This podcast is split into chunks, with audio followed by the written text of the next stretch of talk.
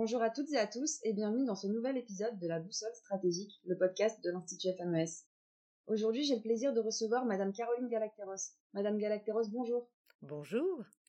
Vous êtes géopolitologue, docteur en sciences politiques et ancienne auditrice de l'IHEDN. Vous êtes directrice du cabinet de conseil privé en intelligence stratégique Planeting et vous êtes la fondatrice et la présidente du think tank Géopragma, pôle français de géopolitique réaliste. Madame Galacteros, votre carrière est marquée par une expertise politico-militaire en zone de guerre et par une analyse globale à la fois géostratégique, sociétale et éthique, ce qui vous permet de décrypter la géopolitique et les relations internationales. Et c'est ce que nous avons tenté de faire aujourd'hui. Madame Galacteros, dans un monde marqué par la pandémie Covid-19 et ses conséquences sur les relations internationales, auxquelles s'ajoutent des montées sporadiques de tensions, notamment en Méditerranée et en Moyen-Orient, quelle analyse faites-vous des relations internationales à l'heure actuelle? Alors, pour commencer, je ne suis pas certaine qu'il y ait un tel impact de la pandémie du Covid-19 sur les relations internationales en elles-mêmes. Ça met à nu des, bien sûr des rivalités, des opportunités des uns contre les autres, euh, assez peu euh, d'esprit commun, on va dire, ça c'est vrai, à l'échelle mondiale, malheureusement. Une faillite euh, d'un certain nombre d'institutions internationales d'ailleurs, mais sur l'évolution des relations internationales dans les 15 dernières années, bon, je, voilà, je suis un peu sceptique. Alors, quelle est cette évolution selon moi? Eh bien, c'est que les relations internationales ont pris un tournant réaliste radical, mais radical. C'est-à-dire que nous ne sommes plus du tout, nous, avons, nous en avons fini avec les utopies, les fantasmes post-guerre froide, dit de la fin de l'histoire, d'un équilibre qui en fait s'apparentait à une prise d'ascendant définitive du pôle occidental sur le reste du monde, tout ça c'est terminé. On est revenu depuis le tournant du siècle et certainement depuis une dizaine d'années et dans la zone qui vous intéresse et qui m'intéresse, le Moyen-Orient et la Méditerranée, certainement c'est très lié au phénomène des printemps arabes, on est revenu à un, système de relations internationales, un rapport de force qui est véritablement orienté autour d'un retour des États, d'un retour des notions de souveraineté, d'un retour des notions d'intimidation, de capacité d'influence, mais surtout de nuisance, à vrai dire, Bref, on est revenu à un monde sinon westphalien, mais du moins un peu de, l'époque d'un géostratège comme, euh, comme Morgenthau, si vous voulez. On est dans un monde d'États, d'États qui n'ont pas l'intention, comme avant, de se laisser emprisonner euh, dans une bipolarité qui serait aujourd'hui américano-chinoise euh, et plus américano-russe, mais qui, qui n'ont pas l'intention de se laisser faire. Donc il y, a, un fort esprit de récalcitrance, si j'ose dire, et qui s'exprime bah, par un grand opportunisme. C'est-à-dire que selon les sujets, selon les moments, selon les lieux, eh bien les uns ou les autres, j'allais dire, font leur marché international et se rapprochent d'une puissance un peu dominante ou d'une autre. Mais donc on est dans un, on est dans un monde où vraiment Certes, il y a une bipolarité de, tête, comme on dit, entre la Chine et les États-Unis qui est en train de se structurer et de se, de se manifester, mais en dessous, ça n'est pas la bataille rangée, loin de là. Ça ne veut pas dire que ce sera moins dangereux. Ça veut dire que ce sera plus compliqué encore à gérer. Ça veut dire aussi que notre pôle à nous, le pôle européen, et évidemment notre pays auquel je pense, moi, eh bien, on vont avoir fort à faire pour se mettre dans cet état d'esprit, qui n'est pas un état d'esprit lénifiant, gentillet, sur les grands principes, les grands idéaux, même s'ils sont bien souvent ils masquent beaucoup de prosaïsme, mais voilà, il faut revenir à des choses très basiques. Il faut agir pragmatiquement, c'est pour ça que j'ai fondé Géopragma, pour essayer de contribuer à ce débat. Il faut agir aussi dans une véritable volonté de respect, de dialogue et de compréhension des autres, y compris les concurrents. Mais voilà, on est maintenant dans un équilibre assez mouvant, passionnant, mais qui n'est pas du tout ce qu'on croyait qu'il serait il y a 20 ans. Avec le mondialisme, avec on croyait que tout ça allait s'unifier aimablement, que la démocratie et le marché allait l'emporter partout, qu'on allait tous devenir euh, de grands euh, libéraux, etc., euh, etc. Non, ça se passe pas tout à fait comme ça. Merci pour ces éléments. Et dans ce monde où le réalisme prend le dessus et où on parle davantage de pragmatisme, quelle place pour le multilatéralisme? Eh bien, le multilatéralisme, justement, il est en miettes, là. Il est clairement en miettes. Il est en miettes. J'allais dire depuis 2003, en fait, depuis l'invasion américaine de l'Irak. Je pense que là, ça a été un coup de grâce, même si déjà dans les années 90, il y avait une tentative, j'allais dire, de le, recouvrir, enfin de le dominer, si vous voulez, dominer les institutions internationales. En fait, là, maintenant, depuis un peu plus de 15 ans, bon, le multilatéralisme, je suis désolée, ça ne marche pas, la crise de l'ONU, elle est patente, on explique que c'est le droit de veto le problème, mais en fait, précisément, le droit de veto, il servait à tenir compte des, divergences de point de vue. C'est-à-dire, si on postule évidemment que tout le monde doit être d'accord sur un qui donne le là, ben oui, forcément, euh, les structures multilatérales ne conviennent pas parce que ce sont des structures de dialogue, ce sont des structures de clientélisme aussi. Euh, ce sont des structures où il faut tenir compte des autres. En fait, c'est le gros problème. Il y a des acteurs sur cette terre qui ne veulent pas tenir compte des autres. Bon, euh, c'est une pétition de principe, euh, mais ça marche de moins en moins. En fait, ça ne marche plus. donc, le multilatéralisme, il va mal. Il est en faillite. Il faut en repenser les pratiques et les principes. Mais les principes, ils étaient quand même dans la charte de l'ONU. Euh, tous ces principes sur lesquels on s'assoit aimablement depuis plus de 20 ans euh, au moins, l'intangibilité des frontières, la non-ingérence dans les affaires intérieures des États, enfin tout ça, euh, c'est devenu... on peut faire des poèmes maintenant, on peut faire des odes à l'intangibilité des frontières, mais, mais voilà, on s'en moque en fait, on s'en moque. La plupart des interventions occidentales se sont faites finalement en se passant de l'imprimatur de l'autorisation des Nations Unies. L'OTAN est devenue une organisation à spectre large, pour le dire gentiment, c'est-à-dire mondiale en fait, qui s'autorise en fonction d'une auto-décision, euh, auto-saisine, euh, qui va bien au-delà de son mandat originel, euh, qui s'autorise à intervenir à peu près potentiellement partout. Donc tout ça, c'est inquiétant parce que parce qu'en face, il y a aussi des alternatives. Il y a aussi une Eurasie qui est en train de se structurer, y compris au plan de la sécurité. Il y a aussi euh, une Chine euh, qui est en train et qui elle fait les choses à la chinoise, c'est-à-dire à l'échelle chinoise, donc à l'échelle de la multitude. Donc euh, c'est, je pense que malheureusement avoir cassé très volontairement, très délibérément les mécanismes multilatéraux parce qu'ils nous gênaient pour faire ce qu'on avait envie de faire dans un certain nombre de zones du monde, euh, est en train de se retourner contre nous. Merci beaucoup. Et du coup, dans ce monde où les repères qu'on avait auparavant et qu'on avait établis à la fin de la Seconde Guerre mondiale sont en perdition, quelle grille de lecture nous manque-t-il pour comprendre tous ces enjeux géopolitiques? Alors, vous allez trouver ça étrange qu'après après tout ce que j'ai dit d'une manière euh, tonitruante sur le retour au réalisme, je vous dise qu'en fait, ce qu'il nous faut aujourd'hui, c'est revenir au respect. Au respect, c'est pas de l'angélisme, hein, c'est le respect. Et c'est finalement essayer de se dire, voilà, il va falloir gérer les volontés de puissance, les volontés d'influence, les convoitises, la cupidité, la rapacité, enfin tout, tout, tout ce qui fait l'être humain, parce que l'être humain est tout à la fois. Et le regard qui manque, c'est déjà d'arriver à convertir son regard, c'est-à-dire à se mettre à la place des autres acteurs, au lieu de toujours partir de nous, ça ne veut pas dire euh, négliger nos intérêts, au contraire, c'est se donner la peine de mieux comprendre ce qui se passe, parce que quand même, le résultat de cet interventionnisme euh, depuis 25 euh, ans, euh, il n'est pas probant, il n'est pas éclatant, c'est un fiasco.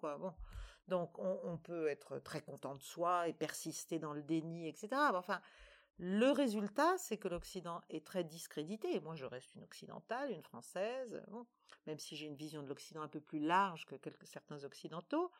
Mais il faut donc repartir d'une vision beaucoup plus empathique, mais pas du tout angélique. Empathique, c'est-à-dire comprendre ce que les autres, aller vers eux, aller vers ce qu'ils souhaitent et chercher des équilibres. au lieu de chercher des attritions, des dominations, des destructions, en fait. Voilà. Donc c'est un modèle assez différent d'interaction entre les acteurs internationaux qu'il faut repenser.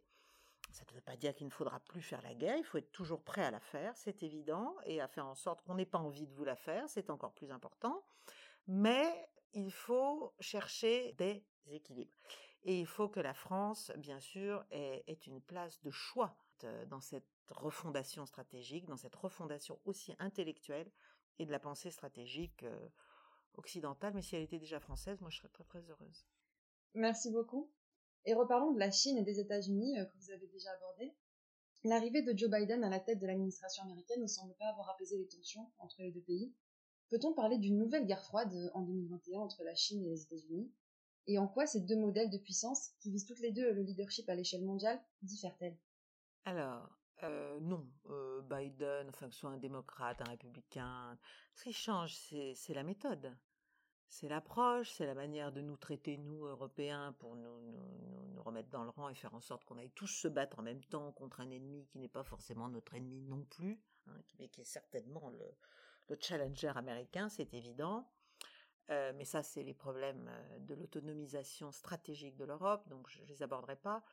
Ce qui est certain, enfin, ce que moi je crois, c'est que la Chine est en train de bâtir un modèle de puissance assez différent de celui des États-Unis, précisément parce que ce n'est pas un modèle de destruction, ce n'est pas un modèle d'attrition de l'adversaire, ce n'est pas un modèle qui prétend non plus convaincre, euh, j'allais dire évangéliser l'adversaire et le rendre comme soi.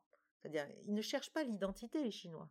Ils ne cherchent pas des affidés ou des vassaux. Ils cherchent des pays qui vont être des points de relais pour leur projection économique, commerciale et qui à un moment donné sera aussi financière, normative, parce que c'est un véritable, moi j'appelle ça un contre-monde et je pense que c'est une, c'est une expression, en tout cas moi qui, qui correspond bien à ce que je pense, c'est-à-dire c'est un contre-monde qui est, en train d'être, euh, de se faire à la chinoise, mais pas d'une manière agressive et pas d'une manière prosélyte. L'Occident, lorsqu'il se déploie sur la planète, veut convaincre, veut transformer les autres et veut les rapprocher de lui, de son centre, les rendre identiques.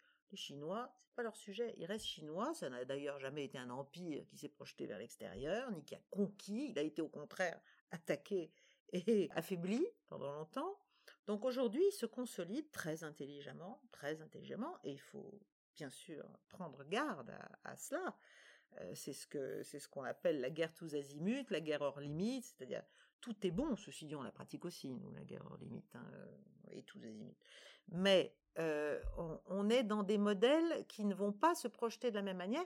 Et surtout, il y aura aussi, bien sûr, ce que moi j'appelle la guerre des capitalismes, c'est-à-dire qu'on est notre, on a notre modèle capitaliste, en gros, qui est un capitalisme libéral, fondé sur les droits, très méritocratique, etc.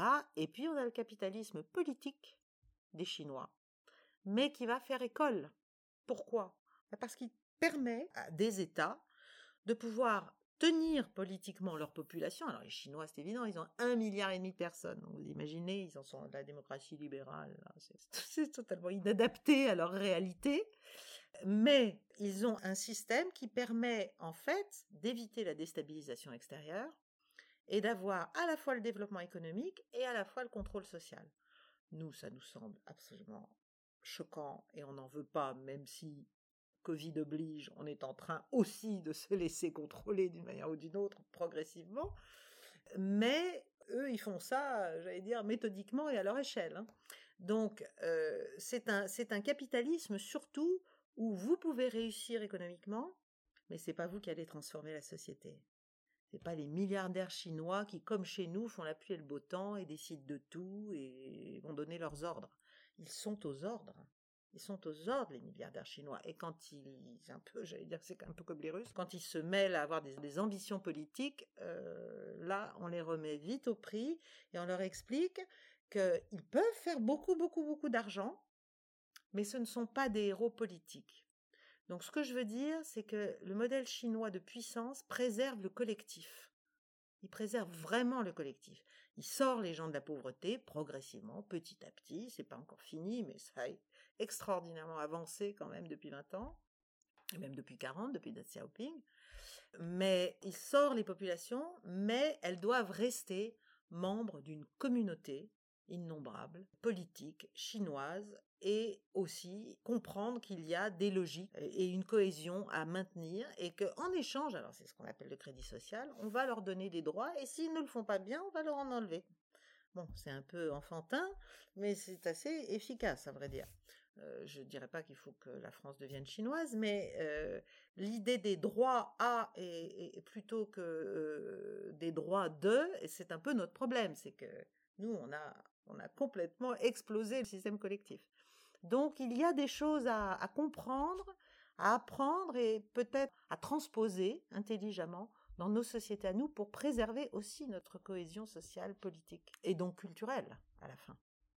Mais dans ce contre-monde que la Chine est en train de construire, ces problèmes internes, je pense notamment aux Ouïghours, euh, à la question à Hong Kong, est-ce que ces, problèmes peuvent nuire aux ambitions euh, internationales de la Chine? Jusqu'à présent, j'ai pas l'impression que ça les ait beaucoup euh, traumatisés. Il faut comprendre aussi que la Chine donc n'a pas cette prétention prosélyte, elle n'a pas cette prétention moralisatrice, elle ne fait pas la leçon au, reste du monde, à la différence de ce que nous faisons. Et ça, c'est très très pratique, parce qu'il n'y a pas de conditionnalité politique à l'aide ou au soutien chinois, et on le voit très bien dans le projet des routes de la soie. Qu'est-ce qu'on demande à un pays dont on les Chinois vont régler la dette? Qu'est-ce que Pékin leur demande? Une chose reconnaître qu'il n'y a qu'une seule Chine et que Taïwan fait partie de la Chine. Voilà. C'est tout. C'est tout ce qui les intéresse. Et on comprend pourquoi militairement, parce que le verrou taïwanais est quand même un vrai sujet. Mais c'est un modèle de puissance qui fait école et qui est très attirant pour beaucoup de pays. Et c'est pour ça que ça marche aussi. Y compris en Afrique, y compris partout, pendant que les Français, les uns les autres, disent vous devez faire ci, vous devez faire ça, si vous ne vous conduisez pas bien, on ne vous aidera pas, on ne vous reconstruira pas les pays. Bon, les Chinois, c'est pas leur sujet, ils sont d'un empirisme total. Encore une fois, je ne dis pas c'est bien ou c'est mal, j'observe. Voilà, j'observe. Et, et, je pense qu'on devrait quand même se poser quelques questions. Parce que nous, pendant ce temps, Français, on se fait quand même tailler des croupières alors que nous sommes une puissance euh, maritime très importante, euh, que nous devrions, y compris en Indo-Pacifique, euh, que, nous devons aussi garder notre place, tenir notre rang. Bon, donc il faut qu'on réfléchisse au, à l'impact du moralisme, du moralisme sur notre politique d'influence. À mon avis, il est contre-productif. D'accord, et vous avez parlé de l'Indo-Pacifique. Le mois dernier, euh, les États-Unis, l'Australie, le Japon et l'Inde se sont retrouvés euh, dans le dialogue de sécurité quadrilatéral, le Quad. Est-ce que ça prouve que la Chine fait de plus en plus peur et qu'il y a une stratégie véritable à mettre en place en Indo-Pacifique pour euh, stopper les velléités chinoises? Alors oui, les Américains ne pensent qu'à ça. Bon, en même temps, ils avaient laissé le Quad, j'allais dire, décliner, parce que le Quad, n'est pas né là, il a, il a quelques années.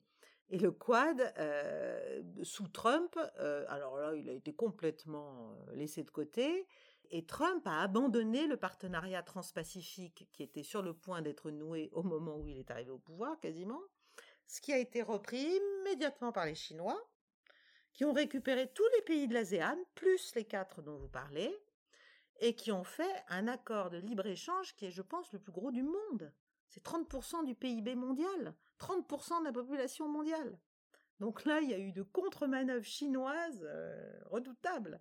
Xi Jinping, euh, il a oublié d'être idiot quand même. Hein. Donc quand on lui sert sur un plateau d'argent comme ça une clientèle pareille, bon, bah, il se jette dessus, il a raison. Euh, on, le ferait, nous aussi, j'espère, si, ce genre d'aubaine pouvait nous arriver. Donc bien sûr, la, Chine fait peur, et puis la Chine commence militairement, même si on est très très loin des budgets américains, mais commence militairement à, voilà, à se remuscler aussi, à construire, et évidemment, avec euh, la force, euh, j'allais dire, de frappe humaine qu'elle a, ça va vite, ça va très vite.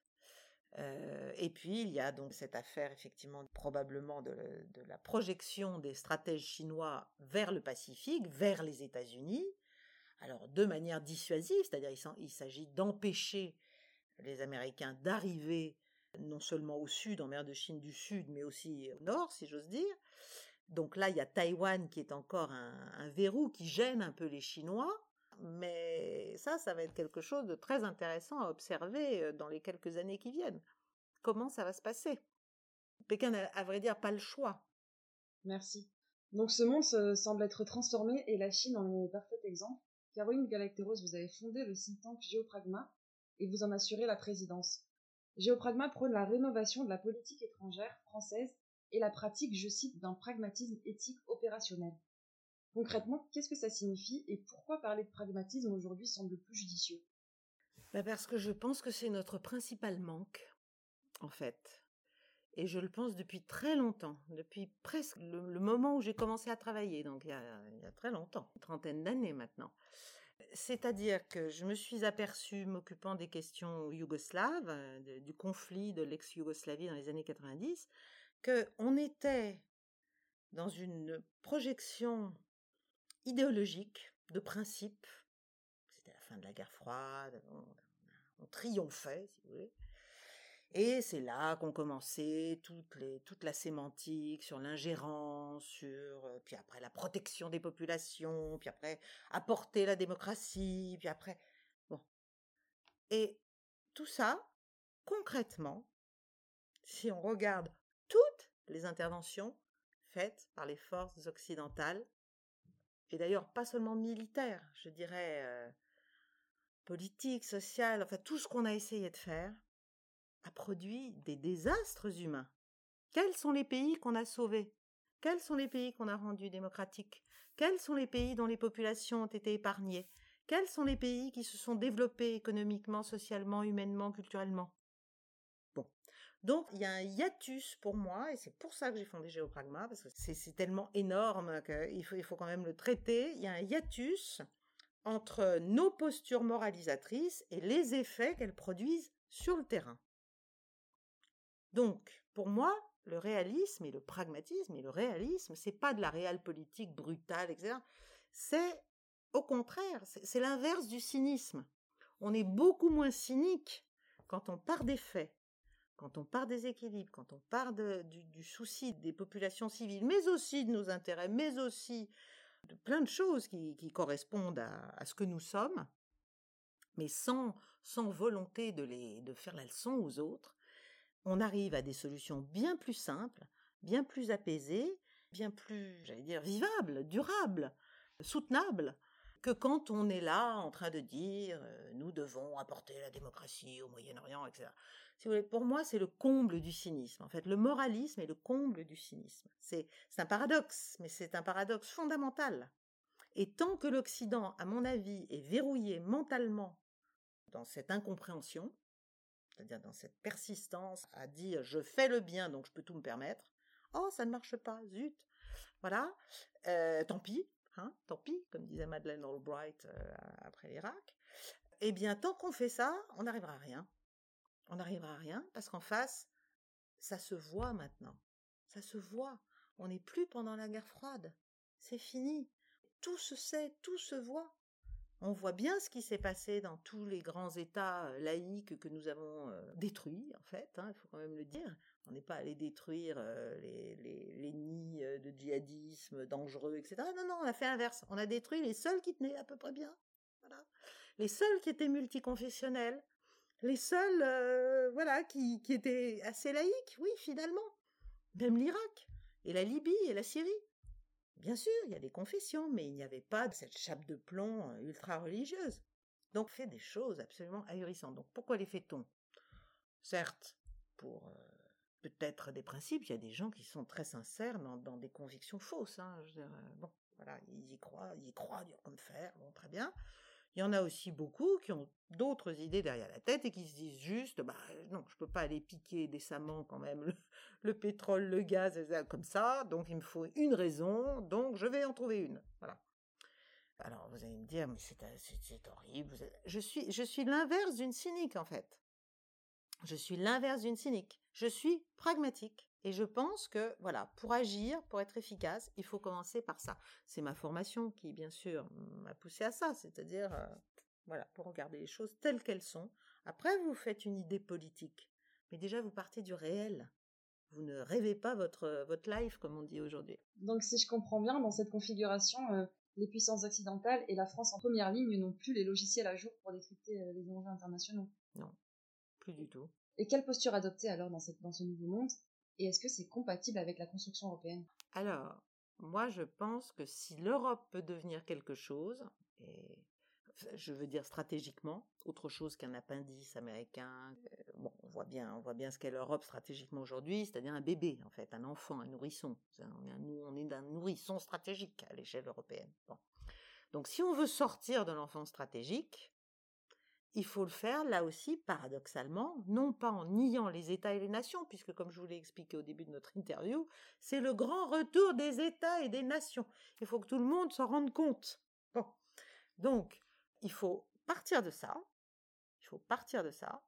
Et il faut donc assumer la souveraineté, les souverainetés individuelles, la souveraineté européenne, les souverainetés des États. Ce ne sont pas des gros mots, c'est une, vertu, la souveraineté. C'est un atout c'est extraordinaire. Les pays qui se pensent et qui se, qui se vivent souverains euh, résistent beaucoup mieux que les autres aux, convoitises de leurs euh, concurrents, partenaires, adversaires, et voire ennemis. Donc, euh, il faut revenir à ça. Et donc, il faut repartir de soi, en fait. Il faut repartir de soi, parce que l'Europe, c'est bien, mais l'Europe, c'est 27 pays.